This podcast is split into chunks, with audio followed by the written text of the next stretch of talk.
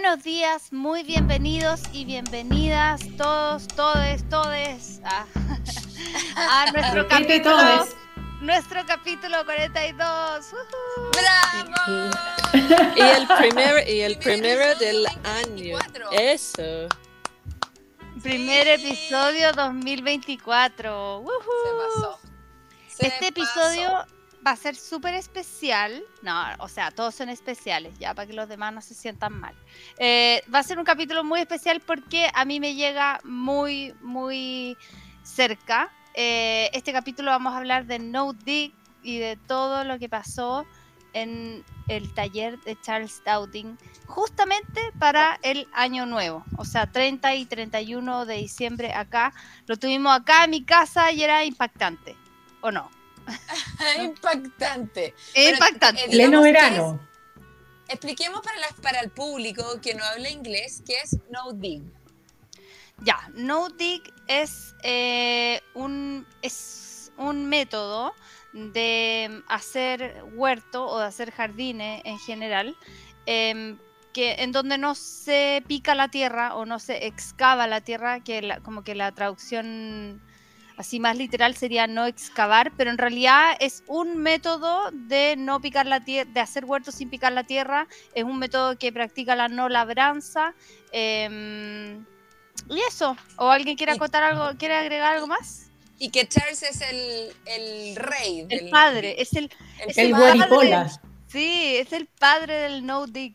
Qué y bueno. el padre, Charles es lo máximo, realmente. No, se pasó, se pasó. Qué Es es un que- buena onda. Es, es- sí, yo no sé cómo me va a describirlo, así es como Charles Dowding es un buena onda.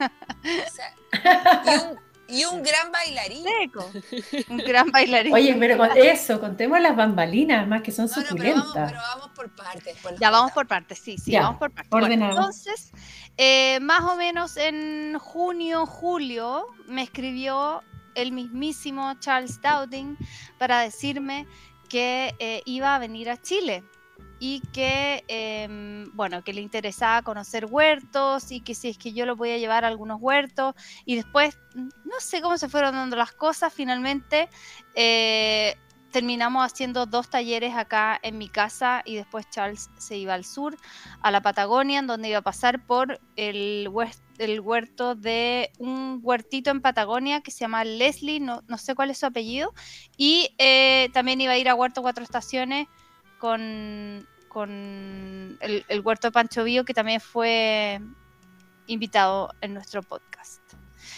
Bueno, entonces eh, yo estuve, Pupi, yo estuvimos preparándonos desde, jun- desde julio para el magno evento. Y Wow. fue un magno evento. Y fue Magno.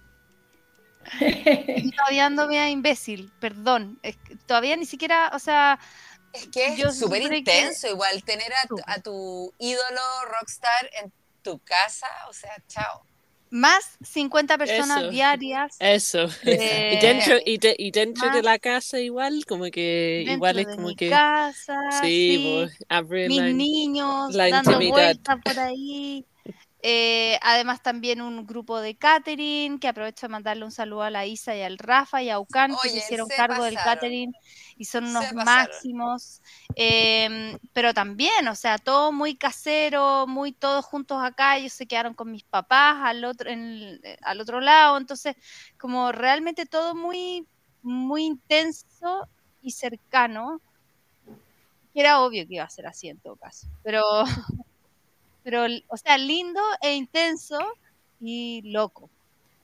Ya, oye, cuéntanos, ¿cómo preparaste tu casa entonces para pa, pa hacer, para recibir a Charles y como dónde, para que les conté a la gente cómo hiciste, el- le hiciste un sector, así, una, Le hizo un sector, sí. o sea, heavy. Bueno, hablé con mis papás y les pregunté si les podía robar un pedacitito más de su jardín. y me dijeron que sí, entonces lo cercamos, le pusimos sombra. Bueno, Pupi además es productor y él sabe muy bien cómo hacer que las personas se sientan cómodas. Entonces es muy bacán porque él sabía perfecto lo que había que hacer, eh, cómo había que instalar las mallas de sombra, cómo había que, o sea, es que íbamos a usar, la, la idea era como, ok, vamos a usar sillas o vamos a usar fardos o vamos a usar, ¿qué vamos a usar? Em, no sé, además, bueno, también tuvo la preparación del huerto que no podía guatear este año, entonces es, es, yo diría que eso era lo que me tenía más ansiosa de todo. Es loco, ¿no? como que es loco, ¿no? Como que, que siempre me, me pasa igual. Es como, yo creo, como que no sé si, si Instagram o las redes sociales nos ha como hecho como poner más presión en nosotros, ¿no? Pero yo por lo menos siento que, oh, debo tener mi huerto tal como la gente espera de tenerlo para que no Sí. me, no sé, para no, no recibir la desaprobación de las personas, que en realidad es una No, tontera, no ¿no? desprestigiarte. Absolutamente, que es una, una cosa como que es, es otra razón de por qué acarrear expectativas ajenas que, bueno, y también son de uno en realidad, no son ajenas. Claro, Pero- es uno el que se presiona, porque obviamente un huertero de afuera lo que quiere conocer es tu huerto, no como eh, tu versión del huerto de él, ¿cachai? Como que en realidad eso era lo que yo sentía en un momento, que era como que estaba tratando de, de que estuviera todo tan perfecto, sin maleza, sin nada, y finalmente igual acá hace rato que tenemos una tregua con la maleza, porque finalmente la maleza está manteniendo el suelo cubierto, entonces es, son distintas las condiciones, no podemos tener el suelo como con puro compost. Mm. Eso- Entonces, Eso yo creo que fue, total. fue súper lindo, como que en, en, en el taller nosotros con la pravita, con, con la coca, nosotros fuimos el día 31, no me acuerdo ni Segundo la día. misma día, y no me acuerdo el día de la semana que fue, pero el 31. Y nosotros participamos en, en ese día con, con el Charles, y fue súper lindo como él compartía su experiencia durante como lo, su experiencia que ha adquirido durante los últimos 40 años. Entonces, él es un market gardener, entonces él produce para vender, ¿ya? Además, hace clases y, y cursos, etcétera, etcétera, para ah, también equilibrar el, el negocio también. Tam- obviamente que, que tiene raíz en, en su propósito. Él es muy apasionado a compartir lo que sabe. Pero entonces él estaba, compartía mucho su, su conocimiento y, y fue interesante de ir comparando cómo en nuestro clima y ya si, si mi clima acá en el norte de Chile es distinto al clima de ustedes, imaginen la diferencia entre el clima de Inglaterra. Ellos y Charles decía que él no regaba. no riega, claro, en Inglaterra como en De ese partida sector no regamos. no riega, sí, pues. Impresionante. Impresionante. Entonces como ¿Cómo que, riega? pero como llueve. agüita. Llueve, llueve, llueve, llueve. Entonces, um, como que he, he comprendiendo, wow, cómo se puede aplicar estas técnicas um, en nuestros propios huertos o en espacios que, que no son como él se imaginaba, ¿no? Mm, Entonces, las Claro. malezas, Él nunca había visto compost seco, por ejemplo. Claro, claro, que fue un tema, que fue un súper tema el primer día, porque además que me preguntó como, como siempre el compost viene tan seco, y yo le dije, no, I'm sorry, porque la vez pasada que me había llegado el compost, eh, me había llegado súper mojadito, pero en realidad tiene mucho que ver con las estaciones también, y con que, Totalmente. y, y- no, y y el con que transporte. el transporte y con igual el, el, el compost antiguo llegó en noviembre, entonces tampoco estaban tan separados de estación. Pero, pero, o sea, a lo que me refiero es que no es algo sorprendente, porque igual es una variable que todos los chilenos tenemos un poco como asumida, como que nadie espera que el compost venga Muy eh, húmedo. No, no, en verdad no. Sedosamente húmedo, no, pues, siempre No, son siempre hay que hacerle algo. Y en general un- uno como que no prepara camas de cultivo en esta época tampoco. O sea, no sé, No. estoy- es verdad. como que las camas de cultivo se preparan en, en agosto, a lo más.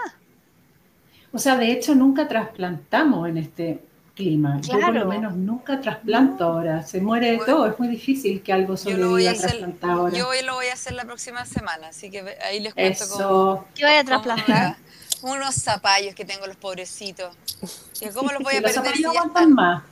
Sí. Pero él estaba trasplantando lechuga, imagínate. Heavy, heavy. Claro, igual mira, ahora están en las, están todas vivas. Quiero decirles, les voy a dar Porque el reporte sombra. de que está todo vivo ahí. Eh, Claro, porque Puffy les hizo una sombrita igual. No, y además hemos regado. Estamos, estamos regando Claro. todos los días. Em, porque además que Oye, yo al, pero al otro día fui estaba duro. Porque Ah. hay que regar. ¿Cachai? Obvio, si es que estamos en Chile, Obvio. en verano. Oye, pero no, yo creo que nos estamos desordenando un poco Eso. como en, en la Eso. lógica del episodio. Sí, Entonces, sí, sí, tú estabas contando qué es lo que era no dig. Entonces, Perdón podríais explicar lo que hizo. No, no, Ya. no, no, sí, es, es de todo. Esto es una- un colectivo. Es Pero- también. Claro, cuéntanos, cuéntanos a todos y sobre todo la gente que no estaba ahí, ¿qué es lo que hizo? ¿De qué se trató el no dig? ¿En qué consiste Ya, bueno. en la práctica? Em, ya, voy a tratar de ser lo más ordenada posible, pero si me voy desordenando me avisan, ¿ya? te ordenamos, te llamamos Te encarrilamos. Entonces, en general, cuando eh, primero tengo que explicar lo que es, lo que no es el no dig. Creo que es lo más fácil. Em, cuando nosotros vamos a hacer un huerto y tenemos que preparar la tierra y creemos que tenemos que picarla para que esté más blanda para poder recibir a nuestras plantitas. Que por ejemplo podría ser el caso eh, cuando vamos a trasplantar plantas que están más grandes, cuando vamos a cambiar un árbol de lugar o cuando vamos a poner árboles y qué sé yo. Pero cuando estamos hablando de huerto, no necesariamente tenemos que picar la tierra. Y eso es lo que es el no dig. Es una manera de hacer huertos. Eh, cavas de cultivo que pueden tener flores o pueden tener plantines, eh, en donde no picamos la tierra para trabajarla, sino que simplemente construimos suelo hacia arriba utilizando compost. Y el compost puede ser compost casero, puede ser compost a medio, o sea, no a medio terminar, pero puede ser no un compost así como tremendamente terminado, puede ser compost de restos domiciliarios, puede ser compost de, etcétera, etcétera, etcétera. La cosa es que construimos suelo hacia arriba con ese compost y en algunos climas, eh, dependiendo de dependiendo de la cantidad de agua y la humedad relativa del aire, vamos a después eh, acolchar con algo que puede ser paja, puede ser eh, hojas secas, puede ser lo que sea, o simplemente utilizamos ese mismo compost como si fuera ese acolchado. O sea, lo importante es que estamos cubriendo el suelo al que llegamos, el suelo que llegamos a cultivar y no lo picamos para comenzar a cultivarlo, sino que utilizamos las raíces de nuestras plantas para darle una estructura y, eh, y comenzar a darle vida. O sea, que sean las raíces de nuestras plantas las que mantengan el suelo vivo y lleno de microbiología. ¿Y tú nos contarías en la práctica exactamente cómo hizo eso Charles en tu Em, casa? Bueno, en mi casa lo que hizo, que es más o menos lo que se hace siempre, ¿ya? O sea, como que no, no es como, como las condiciones sol- solo las de mi casa, sino que cuando uno quiere hacer una cama no dig, lo que hace es que eh, pone una capa de cartón, que puede ser una capa de cartón doble o simple, y dependiendo de las, de las malezas que uno tenga debajo o de las hierbas silvestres, para que no me reten, que uno tenga debajo. Y, mm, Nadie te va a retar aquí, no te preocupes. no, pero es que después van a decir que no existe la maleza y que, sí- que Sí, estoy de sí. acuerdo, Especies, pero especies contextualmente no deseadas. claro, las patuitas, aparecen las patuitas que están ahí debajo. Eh, bueno, entonces se pone el cartón en distintos grosores dependiendo de las patuitas que uno tenga debajo y eh, luego uno agrega compost que pueden ser Se entre moja. cuatro. A mí me Ah, impresionó que lo sí. mojó. Se moja el dije, cartón, sí. Aquí está el error que me mandé yo la otra vez. Dije, por eso encontré que el ¿Nunca mojaste método era como la callampa. No No, mojé el cartón. Pero si después se moja igual cuando mojáis la cama de cultivo. Sí, se adapta mejor al lugar, pues, pero bueno, ya, no importa. La cosa es que Ya. cartón, mojar el cartón, luego se agrega una capa de entre 4 y 15 centímetros de compost, o en realidad la cantidad de compost que uno quiera agregarle, pero yo diría que siendo 15 como el súper, súper máximo. Em, y, y luego, sobre eso, uno comienza a construir su huerto. O sea, ahí uno empieza a trasplantar cositas, uno le, le hace, le pone semillitas y qué sé yo, y no es necesario hacerle hoyos al cartón. O sea, uno puede hacerlo si tuviera plantas más grandes. Eh, por ejemplo, no sé, yo una vez aconsejé a mi papá para que pusiera unos miosporos y ahí sí le, le, hicimos el hoyito al cartón porque obviamente el pancito del miosporo era más grande que la cantidad de compost que nosotros habíamos agregado en esa cama de cultivo. O sea, como ven, no es solo para eh, vegetales, sino que también es para, plantas, para lo que sea, pero para vegetales es como lo más, más simple. Y la teoría entonces, Winnie, es que ese suelo empieza a hacerse, se empieza a hacer de arriba para abajo en el fondo de a poco. O sea, uno no solamente está haciendo su cama cultivo, sino que está cultivando suelo más a largo plazo. Es que ese suelo, el suelo que está abajo está vivo. O sea, si hay malezas debajo es porque está vivo ese suelo. Lo que pasa es que obviamente no tiene agua, no, o sea, no tiene un riego permanente, no tiene... Eh, puede estar compactado. Puede estar compactado. Hay un montón de cosas que pueden mm. estar pasándole a ese suelo para que no tenga la estructura que nosotros necesitamos para el huerto. Que además, también hay una cosa. Muchas personas eh, dicen como, ah, ya, bueno, voy a hacer esto, pero no voy a poder cultivar, no sé, betarragas o zanahorias o qué sé yo. Eh, y claro, quizás en una cama de cultivo con 4 centímetros de compost no vaya a poder cultivar unas zanahorias gigantes de largas. Eh, pero podéis cultivar rabanito, podéis cultivar eh, zanahorias de las, de las chiquititas, esas redondas. Y lo más importante, yo creo que uno puede planificar los cultivos hacia adelante. O sea, si partimos con una cama de cultivo no dig ahora, por ejemplo, yo escogí partir con zapallos. Las lechugas las pusimos por mientras que los zapallos están chicos y vamos a cosechar la mayor cantidad de lechugas posible de ahí, pero en algún momento esos zapallos se van a apoderar de esas camas de cultivo y, mm, eh, y así es como van a pasar todo el verano. Después vamos a volver a enmendarlas, probablemente con más compost y, y de a poquitito la estructura de esa cama de cultivo, que en este momento solo es como un cartón con compost arriba, se va a ir convirtiendo en, suelo rico, suelo blando, suelo descompactado, pero justamente porque los zapallos y porque otras plantas van a hacer la pega antes de romper ese suelo y de agregar microbiología, de, de empezar a activar como, ese, como esa metrópolis que existe bajo la tierra, ese, esos canales que hacen que el huerto esté vivo algo, bacterias, algo 100%, algo que, que el Charles como recalcaba era que el compost actúa como mulch, ¿ya? Como acolchado, acolchado ¿no? Que en realidad lo que estamos queriendo hacer, ah, y eso porque también nosotros hemos promovido como la campaña de hacer sombra, porque un suelo que no está expuesto al sol preserva más la, microbiología, ¿no? Entonces, este capa de compost también no solamente, bueno, está obviamente, depende del compost que uno agregue, pero nutrientes hay en el suelo y a lo mejor el compost también agrega nutrientes, pero el, el factor más importante que él recalcaba era que creaba una capa, ¿ya? Para proteger el mismo suelo. Claro, yo ahí tengo una, un, una, como un alcance que es, Coca, se oye tu respiración. Darth Vader. Perdón. No por nada. Una, una, cosa que, que yo, eh, como, es un, es un mulch caro ese. Eso. Sí, es un mulch caro. es, es un mulch caro dejar compost de mulch es que hay, ya. Depende, depende, ojo, depende, depende donde uno vive, porque por ejemplo en Inglaterra, en, Inglaterra como que a veces yo veo, estoy en algunos grupos de Facebook de como los allotments y a veces como que llega como el, eh, los ofertas de Año Nuevo, de Navidad, etcétera, etcétera, y están vendiendo el saco de compost a 500 pesos, 50p. Claro. Wow. Entonces, como que eh, también nuevamente todo es, relativo, ¿no? Es relativo, sí. Eh, por el donde, sí, donde uno vive, y etcétera, etcétera. Pero también... disculpa.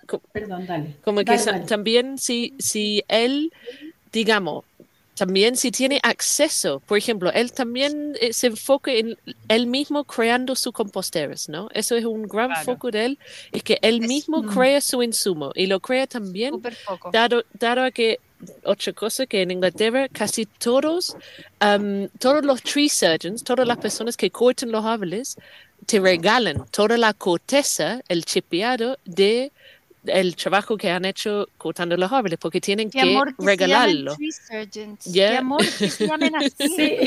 Aquí es como el podador y es como, pero son como cirujanos de árboles. Ay. Eso. Entonces, como que, verano. Entonces, como que él, él, am, uno allá puede pedir y te lo van y te lo dejan en casa, ¿no? Lo mismo, por ejemplo, como el guano, tú puedes ir y casi como recolectar gratuitamente camiones de, de o no camión, pero grandes camiones de, de, de manure, de caca, ¿no? Entonces, como el, su foco, manure, ¿no? Eh, su foco también e- es, am, creo que es utilizar lo que, lo que uno tiene, ¿no? Entonces yo me sentí como Sí. súper, que nosotros reflejamos mucho su, su forma de pensar, que también creemos eso, utilizar lo lo que que uno que- tiene. Sí. Es que depende mucho de, porque por ejemplo, o sea, claro, es bacán eso de que el- en el fondo lo que él está enseñando es lo que él tiene a la mano, pero obviamente las condiciones van a cambiar en otros lugares. O sea, Mm, yo encuentro que acá si es que uno no pone algún tipo de acolchado o uno no piensa en, en que las plantas tienen que acolcharse a sí mismas o cualquiera sea como la forma en que le hagamos sombra a la cama de cultivo, el compost se quema. Eh, Sí. queda completamente seco y desprovisto de vida. Entonces, como que... Sí, entonces acá sí es muy necesario eh, no solo como usar compost, sino que además irse con otra capa de algo para arriba. Que pueden ser la misma Claro, planta, ojo. Sí, exacto. Y ahí uno, cada uno tiene que ir viendo sus problemas con usar o no usar mulch, que la tijereta, que el caracol, que sí, que no. Claro. Los Claro. chanchitos. Ir, a- ir adecuando el método a, a las condiciones especiales de su terruño. Claro. Me encanta el pajarito que está también Sí, conversando, está, está compartiendo su, su opinión. ¿Soy yo? No sé. ¿Ah? no Se sé. fue. Yo no soy, Sí, se asustó. A mí, a, me impres- a mí me impresionó mucho que Charles le pusiera compost a los pasillos. Ay, sí, sí. Ya, eso es- sí, eso es súper importante porque creo que es de las cosas que como, o sea, yo nunca me había fijado eso en sus videos, creo que, y creo que lo he visto todos. Em, no, nunca había visto que le echara compost a los pasillos. Y explicó que era porque eh, de esta manera se, se mantenía mejor la humedad. Bueno, que lo hemos hablado harto en, en Cuatro Huertas, que las camas bajas mantienen mejor la humedad que las camas altas. Em, pero Y dijo esto que las era plantas que quedaban, que las plantas que quedaban en la esquina se alimentaban igual de, de como se iban a alimentar del pasillo. Si tenía ahí un pasillo Claro. pobre, todo iba a ser pobre. Puta, Claro. la cagó. imagínate la cantidad de compost que le tengo que echar a mis pasillos. Ay, no, pero si tus pasillos son de, tus pasillos son, ah, no, porque tus pasillos son más grandes que tus camas, ¿verdad? Sí, Y además, bueno, sí. Charles preguntó los dos días de qué tamaño eran las camas que usaba todo el mundo, porque él usaba camas de cultivo de 1,20 y nosotros como, ¿what? What? Y fue muy divertido porque, claro, porque nosotros le decíamos como, pero es que todos, o sea, todos usaban de más o menos 80, algunos de un metro, otros menos. La, la Coca el segundo, el segundo día le respondió que de 60 y él quedó súper impactado. eh, porque, porque uno trata de alcanzar la cama desde un lado hacia el otro y que no sea un problema. Eh, entonces, pero fue muy divertido porque el primer día alguien le dijo que los chilenos éramos más bajitos. entonces que no alcanzábamos. No, pero es que también era porque, porque él, él hacía camas cortitas, pues entonces no Sí. tenéis que darte puta 27 metros de caminar para llegar al otro lado, ¿cachai? Sí, sí, sus camas son más cortitas. Y además él decía que cosechaban de a dos personas, uno por lado. Pero claro, eh, o sea, cositas, cositas que uno como que no se va dando cuenta, no necesariamente aparecen en todos los videos y cosas así, son como es inter- súper inter- Imagínense lo increíble que Charles Dowding armó una cava de cultivo en mi huerto. Huevona, dos. Eh, Impresionante. ah. Impresionante. sí, Oye, ¿y cómo es la mantención después, Winnie, el otro año? Yo que no cacho nada de, de, o sea, del no dig de este sistema en particular. Próximo año o próxima temporada yo voy y le echo más compost arriba nomás y listo. Sí, ¿o lo no? que pasa es que lo que pasa es que el método también incluye algo que es que eh, es- requiere práctica, que es el interplanting. o como o también a veces como las múltiples cosechas de una sola cama de cultivo, porque como optimizar el tiempo en la cama. Optimizar el tiempo, sí. Eh, no sé, pues por ejemplo, los ejemplos literales que tenían su presentación era que tenían unas eh, zanahorias que estaban ya casi listas y a medida que le iban sacando eh, ponían brusela, entonces iban sacando la zanahoria y, la brusela iba teniendo el suficiente espacio para, para crecer. los ajos los ponían entre medio de los tomates. y ahí, bueno, de nuevo, cambia de acuerdo a cada clima, porque porque a veces no, no es tan posible. Yo también he escuchado, por ejemplo, que se les pueden poner zanahorias debajo de los tomates, pero en esta época las zanahorias son muy difíciles de germinar acá, en este lugar. Entonces, no sé, yo esa, esa parte creo que requiere práctica y, y, hay que adaptarlo a, al, a tu propio clima. Y, pero es súper importante porque las camas nunca están eh, descubiertas, las camas nunca no tienen nada. Y, de hecho, él como que decía lo del abono verde, así como que, ¿por qué hacen abono verde?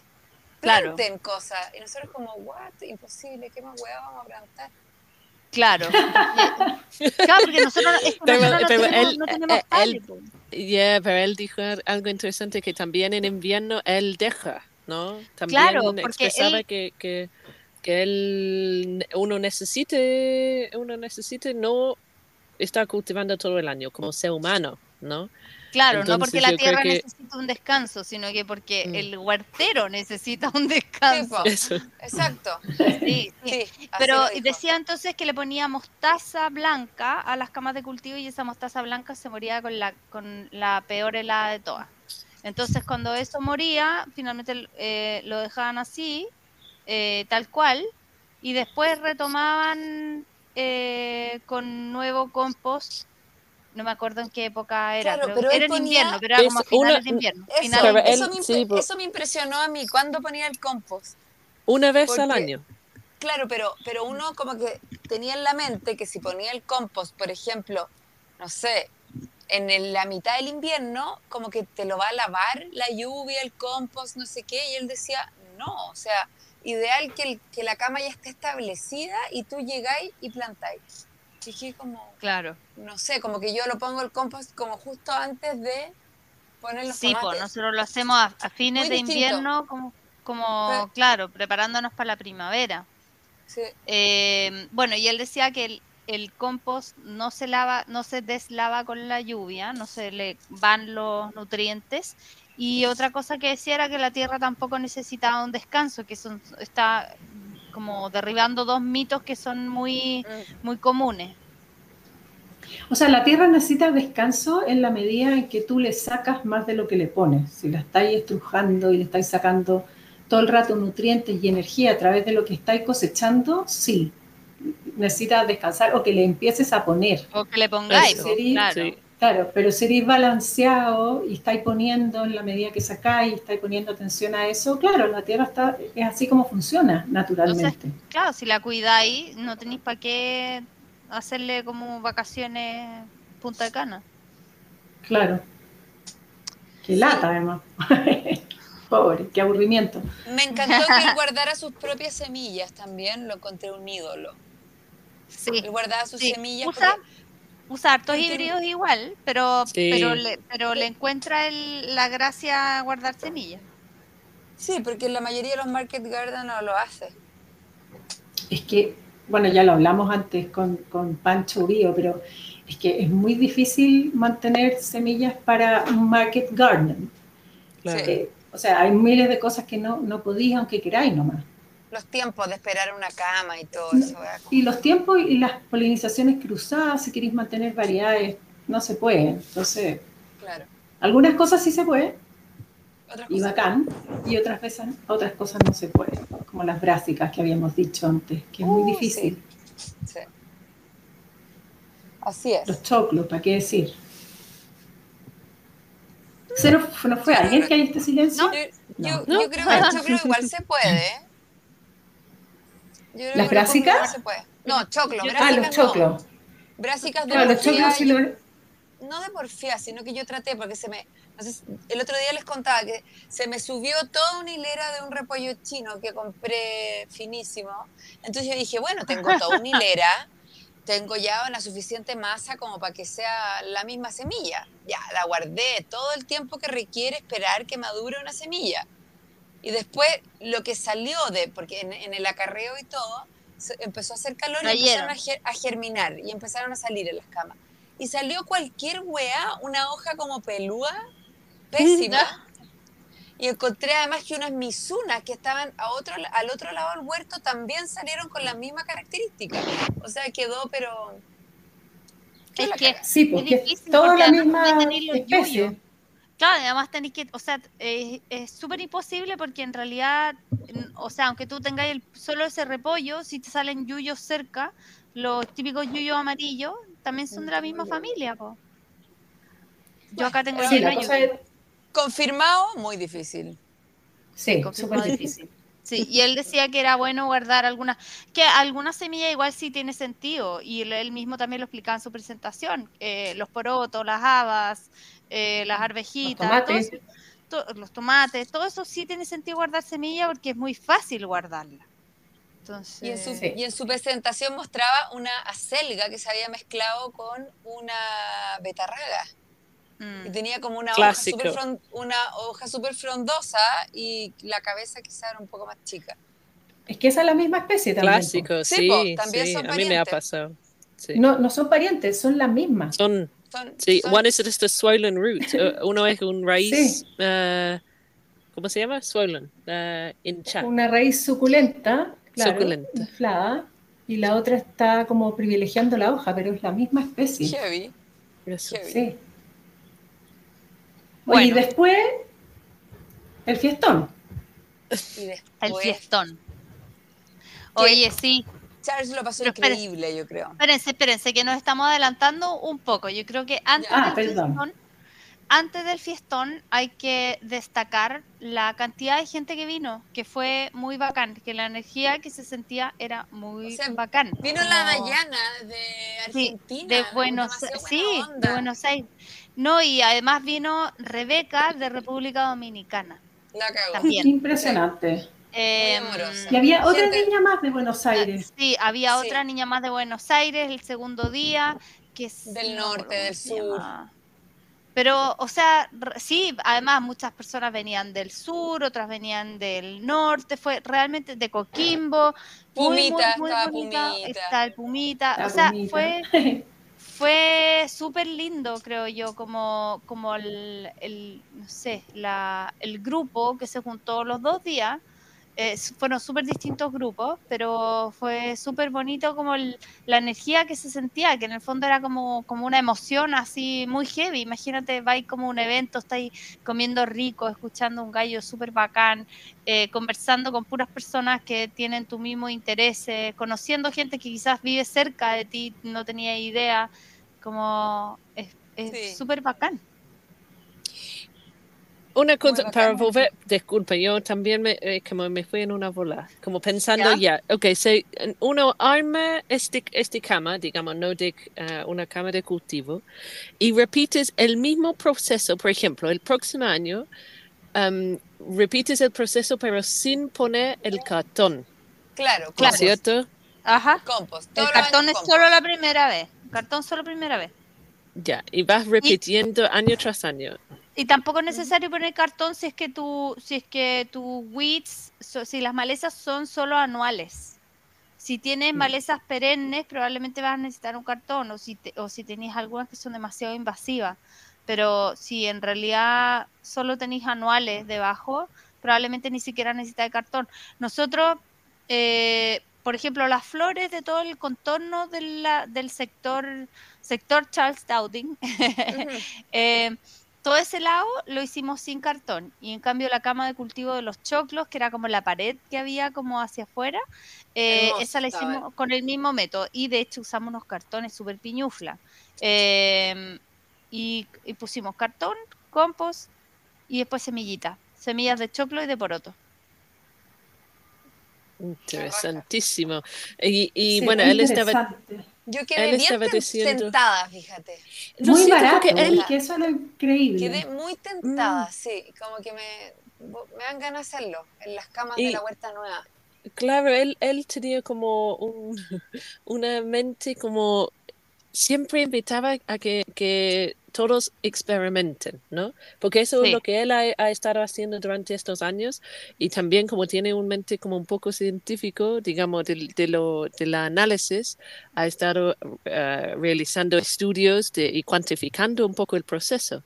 Pero él promovía Claro. que todos debemos experimentar am, haciendo estos diferentes experimentos. Por ejemplo, como mi pareja que, que cultiva alfalfa para potreros, ¿no? Y tuvimos como la misma duda y, y el Charles dijo, no hay nada, no, no tengo la respuesta y no hay nada mejor que hacer la prueba. Claro. Prueba. Y eso es lo máximo, que, que no es una... Bueno, ahí es algo súper bacán, que, mm, que también decía, to- el- lo dijo en los dos días, pero en el primer día como que le dio más énfasis, y es que muchas veces eh, cuando escuchamos que algo es, que algo es, que algo es, termina siendo cierto. Como cuando todo el mundo piensa lo mismo, uno también piensa lo mismo. Pero muchas veces muchas veces podemos tener nosotros la razón, o ni siquiera tener la razón, sino que muchas veces hay una ventana abierta como de curiosidad que en donde podemos encontrar otra respuesta. Y entonces él invitaba a cuestionarse las cosas, sobre todo hoy en día en donde el conocimiento está mediado por los medios, o sea, como que el conocimiento está todo eh, controlado por los medios o por Mm. distintos medios. Entonces él invitaba justamente a que hiciéramos las pruebas, a que pensáramos distinto, a que, a que eh, investigáramos y escarbáramos en, en nuestras eh, inquietudes, porque, eh, porque puede que tengamos razón, po, o puede que encontremos algo nuevo. Y eso lo Sí, yo también tengo muchas ganas de, de probarlo, que con mucha curiosidad, porque finalmente ha habido tantos, tantas maneras en que he tratado de hacer huertas desde hace tantos años, finalmente todas resultan, pero esta como que me pareció muy barata y muy simple, eh, comparado con todas otras cosas que yo he, he probado, y en general yo sigo como de la idea que preparo la cama muy requete bien, y después no hago nada en años, pero esa Eh, muy mega- bien. Claro, pero esa mega preparación es, es- es, eh, cara y es trabajosa. Y si finalmente eh, quiero hacer algo que esté como acorde con mi energía, que es poca, ya sabemos, eh, estoy muy curiosa, fíjate, y como ahora pensando que tengo que hacer mi casa nueva y la parte de la huerta, como que me gustaría probarlo. Por eso te estaba preguntando cómo se mantenía después en el tiempo, si era solamente ir añadiendo y tener paciencia, que uno va a ir haciendo suelo más profundo de a poco. No va a ser zanahoria el primer año, va a ser zanahoria el segundo o el tercero. Claro, pero no vaya, a tener, no vaya a tener una cama de cultivo más alta, ¿cachai? Y eso es muy chistoso, porque, o sea, todos sabemos Claro. que cuando le echamos compost a una cama de cultivo, la cuestión a, las- a los tres meses está a la mitad, o incluso antes Sí. de los tres meses. Ya, y, es por- Sí. y entonces no es que vaya haciéndose más alta, sino que el suelo abajo se va Eso. arreglando, Sí. claro. Va- exacto, va eso es lo que yo digo yo, que, que- exacto, va creciendo el suelo para abajo. Eso, exactamente. No para arriba. Y, lo que- y él eso. ponía el cartón y dejaba como traslapado el pasillo con un poquito de cartón, ¿cachai? Sí. Sí. Para... como con, eran como con, para ganarle como a la con 20 maleza, po. centímetros. Eran como 20 No. centímetros. Sí. Y lo otro bacán, que a mí me da un poco de, de obsesión compulsiva, pero es cuando las camas no tienen borde. Que él prefería que no tuviera borde y yo le Sí, encuentro razón, porque lo que él decía de las hormigas es completamente así. O sea, Sí, hay un poco de cama seca y Mm. la hormiga, claro, o de repente manguereáis un lado donde no habéis manguereado y aparecen las hormigas como locas con sus guaguas para afuera. Sí, Es sí. un súper buen escondite para insectos en general, para hormigas en particular. Y, mm, Y para si las tijeretas, vencer- y para las babosas. Claro. Y para... Sí, totalmente. si, si yo pudiera A mí vencer, me, me encantó, te lo agradezco, Winnie, pero así infinita la invitación que nos hiciste. sí, me- fue Me, muy me voló bacán. la cabeza la wea, sí. Sí. la simpleza, lo barato, lo fácil, o sea, ¿en cuánto Es rato que armó él- la cama? En nada. Él, él dijo como algo al principio am, que me encantó, casi como que quería, no sé, saltar y darle un, un abrazo. Un pato. él, eso, que él explicaba que nosotros como humanos a veces tendemos a buscar lo complejo, ¿no?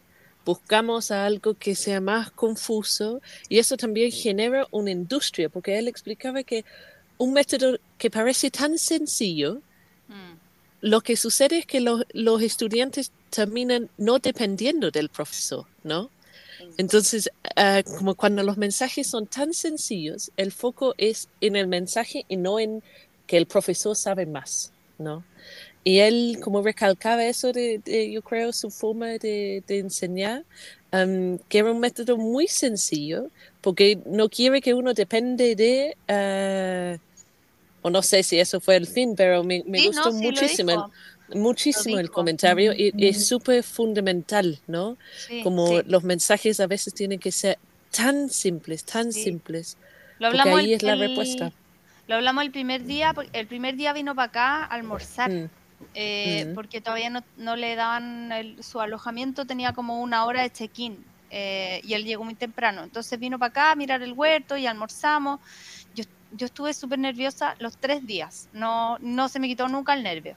Eh, entonces, de- eh, pero hablábamos, un- hablamos un rato sobre como los libros y el enseñar y qué sé yo, y fue muy bacán porque nos encontramos en, eh, como en un punto muy, que es que para mí como que toda la enseñanza tiene que ir a, a explicar todo lo más simple posible para que si es que algo lo lee un, no vamos a decir un niño, pero si es que alguien, no sé, si, si un adolescente lo lee, lo puede entender, si es que una persona más grande lo lee, lo puede entender, si es que, o sea, como que para que cualquier persona pueda entender lo que uno está tratando de explicar. Y ahí él decía que es muy heavy que muchas veces las personas como que tratan de ponerse más específicas como una manera como de exaltar su propio conocimiento, como no es finalmente la finalidad, no es enseñar, sino que es reafirmarse que eh, uno sabe. Y eso no debería ser así. Los profesores deberían siempre apuntar de a explicar, eso. claro, a explicar lo más simple posible para que cualquier persona eh, pueda eh, pueda aprender. O sea, como las palabras, todas, entiendo que las palabras complicadas a veces sean necesarias como para definir cosas muy específicas, pero en el grueso de las situaciones del mundo lo que necesitamos es gente comunicándose de la manera más simple y amorosa posible para que todos podamos entendernos.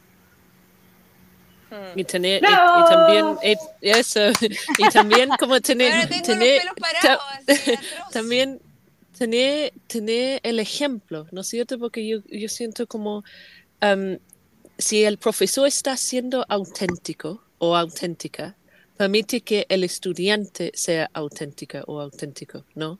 Porque si el profesor está tratando de aparentar como, y, y me lo observo en mí, porque de repente como que llega estas ganas de, de aprender un vocabulario que está más grande que mí, ¿no? Y de repente el mismo el- el- la misma lección se va. Entonces, dado que yo no, lo, no, no soy dueña de, de esa lección, obviamente la persona que estoy tratando de compartirlo tampoco lo van a entender, ¿no? Sí, sí. A mí las palabras grandes se me olvidan a cada rato. Y en cambio cuando aprendo algo como en, en como así más simple, se me queda, se me queda.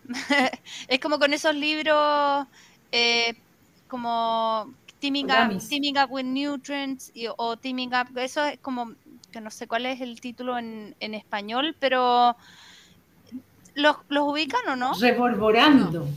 Es como, es como aprender algo de memoria o entender algo. ¿Cachai? Onda, si lo entendí, lo voy a poder hacer, lo voy a poder explicar. Si lo aprendí de memoria, entra y sale Claro. por la cabeza. Ya, mira, estos libros son de Jeff Lowenfels. Jeff Lowenfels, que tiene Teaming Up with Microbes, Teaming Up with Nutrients, Teaming, Teaming, Up with... no teaming up, ¿no? Teaming, teaming, sí, como de hacer un equipo. Teaming Up. Eh, no, no es de, de que hay un montón. ah, no, es Teaming with, Teaming with Microbes, Sí, Teaming with... sí, eso. Sí, Teaming Sí. with, yo creo que, a ver, la Kate es la que sabe. Teaming es como que tenéis un montón, ¿o no? Como de equipo, Sí. haciendo equipo, ¿o no? Pero how do you, but how do you spell it? Tell me, dime Teaming cómo. with microbes. Teaming.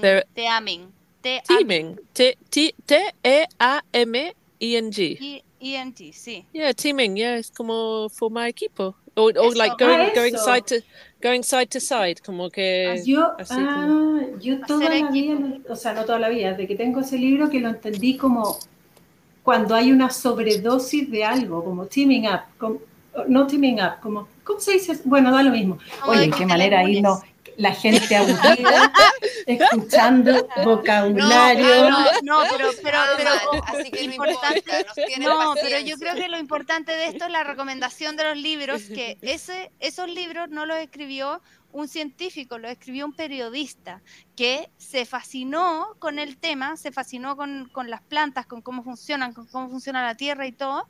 Y él mismo se metió en todo este mundo y lo que hizo fue escribir, pero en, en un lenguaje súper cercano. O sea, claro, hay palabras grandes porque, puta, todas las mitocondrias y todas esas cuestiones se llaman grandes y tienen nombres complicados. Pero él lo explica todo de una manera tan entretenida, tan fácil de entender, que nada, hay una recomendación de libro súper buena en donde el ejemplo está que finalmente el que escribió el libro fue un periodista. Wow. no un huertero. No un huertero, un periodista que pudo sacar la cuestión y explicarla bien. Qué heavy. Claro, pues Eh, como, como, ay, Dios mío, es que no me está haciendo sinapsis hoy día el cerebro, pero No te preocupes. ¿cómo se llama este otro periodista? Por, por eso que vamos a tomar Michael un Pollan. descanso, estimado público. Lo Michael Pollan. Michael Pollan, Ah, el sí. dilema. Lo bueno, el lo dilema bueno es que no me funciona el cerebro, pero la, pero la Winnie me lee el pensamiento. Sí, Entonces, sí, yo te- estamos con una compensamos. conexión, Pauli. Estamos, Gran Sí. estamos equipo. con conexiones. sí. bueno, Michael Gran Pollan tiene unos libros es- escritos acerca de Teaming up with suelo. Pauli. Ah, Teaming Up with Pauli, sí, eh, con with Winnie, eh, de suelo, de nutrición, de Sí. hongos y de botánica. Bueno, y todo escrito demasiado fácil y de cocina, que eh, son súper recomendables esos libros también. sí, Otro- buenos. Otro periodista hablando en fácil. Yeah, Pero de temas difíciles. Sí, Sí. también muy Sí. recomendable. Bueno, y, parece que- que... estamos, ¿o no? Sí. Solamente agregar Bueno. que, que, que, que para hablar de mí, ¿no? Porque no he hablado nada de mí en este episodio. ¿Quieres hablar de ti? Por favor, habla. Quiero hablar de mí. Quiero hablar, quiero hablar de la impresión que me di a mí misma con la abeja que me picó en la casa de la Winnie. La Pauli, la Pauli me vino a ayudar el día anterior con Franco. Mandémosle un saludo a Franco. Franco, eres lo máximo. Tierno, ¿Verdad? tierno, Franco. No, la cagó Sí, Franco. sí. Además yo pensé que se estaba ganando su estadía en el curso y no, ni siquiera iba a ir al curso. No No, sé, se iba venía, sí. Sí, bueno, ya. La Pauli vino a ayudar el día anterior y de repente yo me fui en un momento y la Pauli fue y empezó a molestar a la abeja. Ah, te cachai. No. Vino una abeja y la No, atacó. vino- Vino una abeja kamikaze, te juro que venía a 100.000 velocidad hacia mí. y Ninja. ¡Pum! Me picó en la frente. A mí me han picado 100.000 abejas, en mi casa tengo abejas, ni un problema. Me dolió harto, duele la abeja, pero esta me dolió más. Y Sí. al día siguiente amanecí como el hombre elefante. Nunca me había pasado. Eh, les mandé fotos a las chiquillas para que vieran como era entre la mujer golpeada. eh, La cagó. no, era una, o sea, realmente. Sí, era se, como un y se fue poniendo peor boxeador. con las horas. Se fue se poniendo fue peor. poniendo peor. Al día siguiente partió. Bueno, y era. Quería contarles esa experiencia nueva para mí porque nunca No, me si había les pasa dado algo alergia. así, vayan al tiro al doctor y no sean porfiados Claro, la Pauli, porque la Ah. Pauli, sí, la Pauli De no, no porfia, necesita. Voy a ir al veterinario a ver qué me dice. Eso. Pero además, Que de Tengo que no podía abrir sus ojos. o sea, llevó, llevó a su perro al veterinario y ella no fue al, Al gato. como Al gato. Y ella Claro, va llevando al gato salvaje. Y el veterinario fue el que la obligó a ir a urgencia. A urgencia, Sí, pero la, la coca me había dicho antes y la Kate también, debo decir. Sí, también, pues, ¿viste? sí. Que me nacido-. Y yo con algo de sentido común, lo lamento decir. Sí, que, que pero Bueno, pero- comprendo, pero comprendo Bueno, que, que, que uno como que se imagina como pasa nunca ha pasado, como que uno dice no, no, no, no, no. Pero se estaba empeorando, bravita. No, y además que Mm. cuando le Sí. pasa a uno, como que uno no quiere exagerar. Es, sí, sí, es eso. es como- total. no, Y llegar con la pero ya alarma. tení- mujer de campo. ¿Sabes qué? A mi mamá también le pasó el año pasado que le picó una abeja en la pata y fue como, onda, mamá, eso no es normal, onda, tener la pata así hinchada. Es que hay que también, hay, ah, mira, algo que hablamos con el chat. Hay que tener ¿ya? prednisona Como en la que- casa. Y, Sí, y- y tener ojo que algo está sucediendo también como patrones últimamente, que los cuerpos de las personas están cambiando, ¿no? Por ejemplo, yo observo como una feroz cantidad de cáncer, feroz canti- Ah, mayor sí. cantidad de ataques, ataques cardiovasculares de deportistas también, ¿no?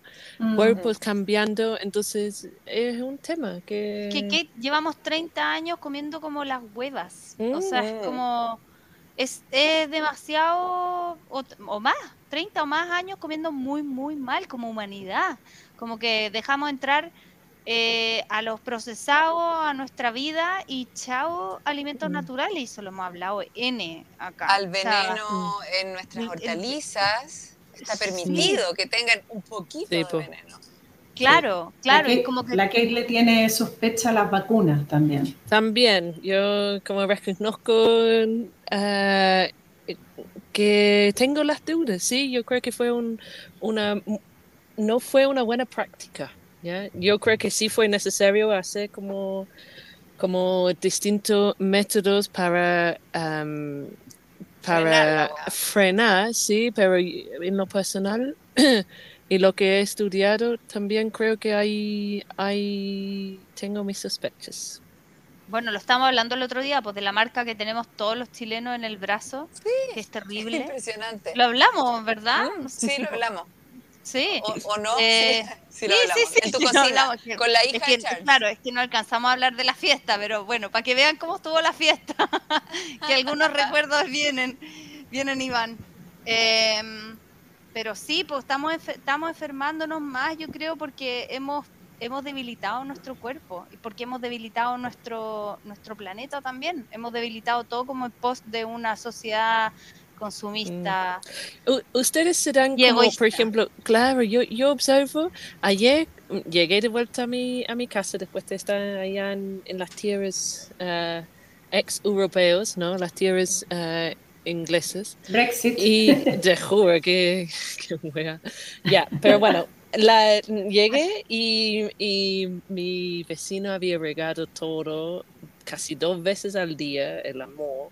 Y ahí estaban los tomatitos, zapallitos, Ah. am, pepino, ah, chalotas, ¿no? Como hice una ensalada así. Y la diferencia entre como disfrutar una ensalada viva, yo lo noto enormemente, una ensalada eh, basada en como todo lo que tú has cultivado, se, se te satisface mucho más.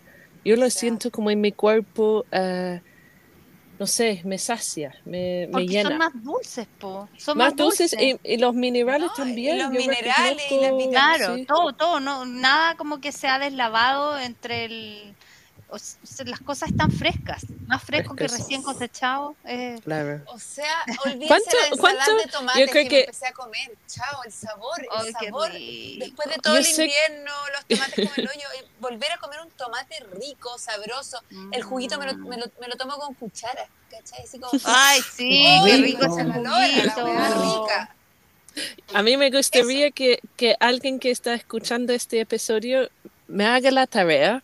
Disculpa, como así, como... Oye, hazme la tarea. pero hazme la tarea, porque probablemente me voy a olvidar. Quiero saber cómo, digamos, what's the, qué es la degradación de, de, no sé si son nutrientes, porque también son como moléculas, ¿no? Pero la, la degradación de los alimentos desde el momento que lo cosechas hasta que, por ejemplo, el momento que Mm. lo comemos en, en cadena tradicional, ¿no? Como, como para saber esa diferencia, porque nosotros que, que estamos acostumbrados a cultivar, no pasa ni 20 minutos, media hora antes que uno lo coma, ¿no? Mm, Pero obviamente El la cadena... choclo. El Yeah. choclo es mega notorio. Oh, el choclo se pone choclo, Sí, y no, y se como se le empieza a ir el azúcar. Sí. Se pone como medio chicloso durazno. Ay, qué rico. Sí, los entonces, si alguien, si alguien tiene algún estudio ahí universitario, algún estudio, Oye, ¿y saben muy qué? interesante. Otra cosa que también es muy bacán de lo que dijo Charles en su charla, que es que eh, las nosotros estamos acostumbrados, no sé cómo traducirlo bien, o como mi cerebro no procesa así como literal, pero dijo algo así como de que estamos como acostumbrados y, y miedosos porque las enfermedades son contagiosas, pero no pensamos que la salud también es contagiosa.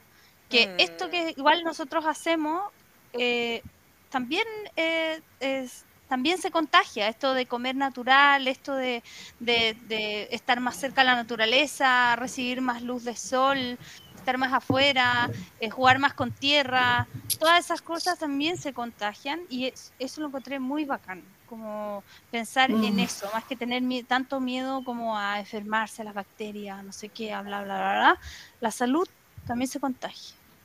Me encantó que te dijo que ustedes iban a, que nosotros, me incluyo, y, Sí. y la Kate y la Pauli. Todos Dilo, nosotros. huevona, tengo los pelos parados Sí, solamente como- acordarme. Llegó, sí, estábamos conversando después de los dos talleres y estábamos como, después de los talleres nos tomamos una cerveza. Un Melvin, eh, un como Melvin. todo un Mel- no, el, no, el Melvin fue después, pero después de cada taller como que fue como, oh, bajar y tomarse una cervecita y todo. Y estábamos en eso conversando y estábamos hablando de lo importante que es el, la huerta y el cultivo de la tierra a nivel eh, como eh, a, a nivel de la como de la microbiota por esto de que se ha descubierto que la microbiota del suelo es muy parecida a la microbiota de nuestro de nuestros estómagos Eh, no sé si lo estoy diciendo bien o mal pero estábamos hablando de eso y estábamos hablando de que cada vez es más importante el trabajo que hacemos nosotros como huerteros y se ve reflejado en otras cosas de la vida porque finalmente la comida es algo que nosotros consumimos todos los días es o sea nadie nadie vive sin comer entonces, el trabajo de la persona que cultiva la tierra, el buen trabajo de una persona que cultiva la tierra es importantísimo.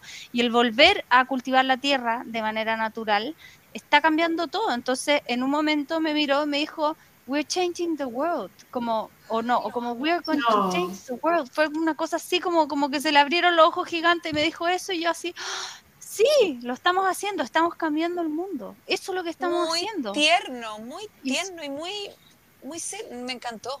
Y así me Muy siento yo, weona, cada vez que, Sí. de verdad. Sí, sí, es heavy porque es difícil no entrar como en una como una sensación de superioridad mora- moral cuando uno dice estoy cambiando el mundo. Pero es que Es muy como- nosotros, nosotros y todos Sí, nuestros pero- auditores Pero y sí, auditores, lo estamos ¿cachai? haciendo.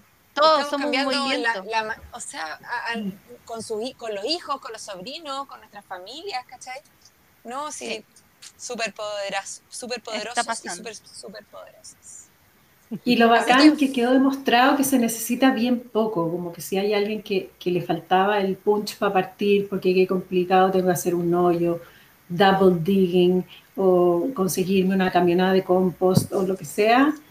No, o sea, esta es la oportunidad, un macetero, un cartón con un poquito de compost arriba y estamos, chiquillos. Vamos que se puede. Eso es Oye, así. Ya, pues para cerrar un poco el capítulo, contémosles que vamos a tomarnos un mini break, algunas para vacacionar, otras para trabajar Bueno. mucho. ¿Sí o no? Sí. Sí. La Keitecita se tiene que ir, por eso que estoy ahí. Ustedes saben que soy la reina del tiempo. Sí, sí, la reina del Sí, reloj. muy bien. Es súper puntual la coca siempre. Eh, sí, pues vamos a tomarnos una mini vacación porque se vienen las grandes cosechas, eh, se viene la época de las conservas, eh, se viene mm, harta pega y, y también, eh, no sé, ¿a quién se va a tomar vacaciones? Yo. Nadie, bueno, yo ya, de yo, cola. yo ya me tomé. No, yo no, yo no, pero bueno. Espero la postal, Pauli. Sí, no sé dónde. Tráeme semilla, porfa. se viene, se viene. Lindos. Oye, sí, bueno, nos vamos a tomar un descansito igual que el año pasado, que también lo hicimos, para Pero el año pasado fue en febrero. ¿Sí?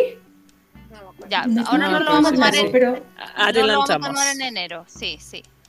sí. Eh, ya, pues. Muchos besitos a todas, muchas gracias. Gracias, Winnie, por la tremenda invitación que fue el fiestón con Sí. Eh, Ab- y Charles. abrir tu, abrir tu casa, sí, muy lindo. Muy lindo. Sí, Hermoso. fue- y saben que fue muy bacán pasar el año nuevo así como con, con- bueno, me faltaste Pauli, te lo dije. Sí. Eh, nos faltaste, pero lo pasamos juntas y fue bacán, como que no sé, le pusimos una intención al año. Si todavía no lo han hecho, les recomiendo pónganle una intención a su año, todavía están a tiempo. Vivan toda esta semana eh, con esa misma intención arriba, porque yo- el año pasado yo dije, 2023 va a ser la raja y no sé por qué, pero creo que este año va a ser increíble y que, la, y que va a ser maravilloso y que creo que me voy a acordar para toda mi vida. Y fue así. Ay, o qué sea, bacán. saqué mi primer libro y terminé el año con mis mejores amigas, mi familia y, eh, bueno, me faltaron Charles hartas amigas más. Y. Charles Dowding. O sea, realmente creo que terminó Faltó Brad Pitt nomás. en guiones se dice terminamos fiesta arriba. Así fue. Cuando uno termina la escena y deja al público queriendo más, eso se dice fiesta arriba. Y creo que justamente pasé el año nuevo así. Así es que. Lora, se pasó. Dancing Queen bailando Dancing Queen, sí. No, eso. Totalmente. Ese, ese, ese recuerdo no me lo quita nadie. Nada. Oye, no, ya. como, como el final de una película indie. No, chao, chao. No sé. ¿qué pasó? Ya, besitos. Un beso grande. Besitos. Eso, Chao. besitos. Gracias por escucharnos. Chao, chao.